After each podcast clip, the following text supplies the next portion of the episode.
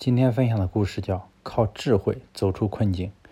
一八九四年，在巴黎召开的国际体育会议做出了一个具有历史意义的决定。一八九六年，在雅典（希腊雅典）举行首届现代奥林匹克运动会。听到这一振奋人心的消息之后，希腊举国上下充满了喜庆的气氛。鉴于国家的经济实力有限，国民纷纷踊跃捐款。尽管如此，筹备资金仍有很大的缺口，雅典奥运会面临着夭折的危险。就在这个艰难的时刻，集邮家萨卡拉夫斯建议发行一套奥运会邮票，以高于面值的价格出售，借以弥补资金的不足。政府果断地采纳了这一绝妙的建议，邮政部门于1896年发行了一套三种票型的。纪念邮票，纪念邮票以古代奥运会为内容，有驾车比赛、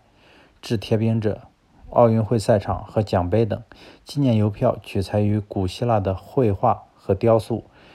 人物线条自然简洁，四边绘有装饰花纹，采用雕版单色印刷，散发着一种凝重的历史感和民族气息，看上去非常古朴精美。这是世界上最早的一套体育邮票，也是世界上最早的一套奥运会邮票。纪念邮票投放到市场后，很快销售一空，给国家带来了四十万元的进账，填补了举办奥运会的资金缺口。正像集邮家萨卡拉夫斯靠智慧用奥运会邮票成功的挽救了奥运会一样，蝴蝶专家施万维奇也靠智慧用迷彩伪装。成功的挽救了苏军的军事设施。一九四一年六月，德军入侵苏联，九月初从西部和南部向列宁格勒逼近，其芬芬兰盟军则由北部向该城推进。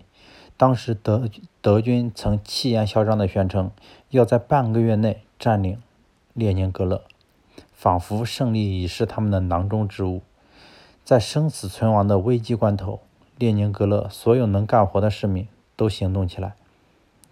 沿城外四周构筑反坦克工事，支援二十万苏军将士在该城的守卫战。德军发动了一次又一次猛烈的攻势，都遭到了苏军的顽强抵抗。德军不得不改变原来的战术，决定发挥空中的优势，动用飞机轰炸列宁格勒的军事目标。待摧毁苏军的防御体系后，再出动步兵和坦克攻占该城。摸清德军的这一企图后，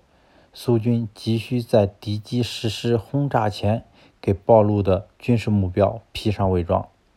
却苦于找不到以假乱真的好办法。这天早上，一位苏军将军来到阵地视察，不经意间看到几只蝴蝶在花间飞舞，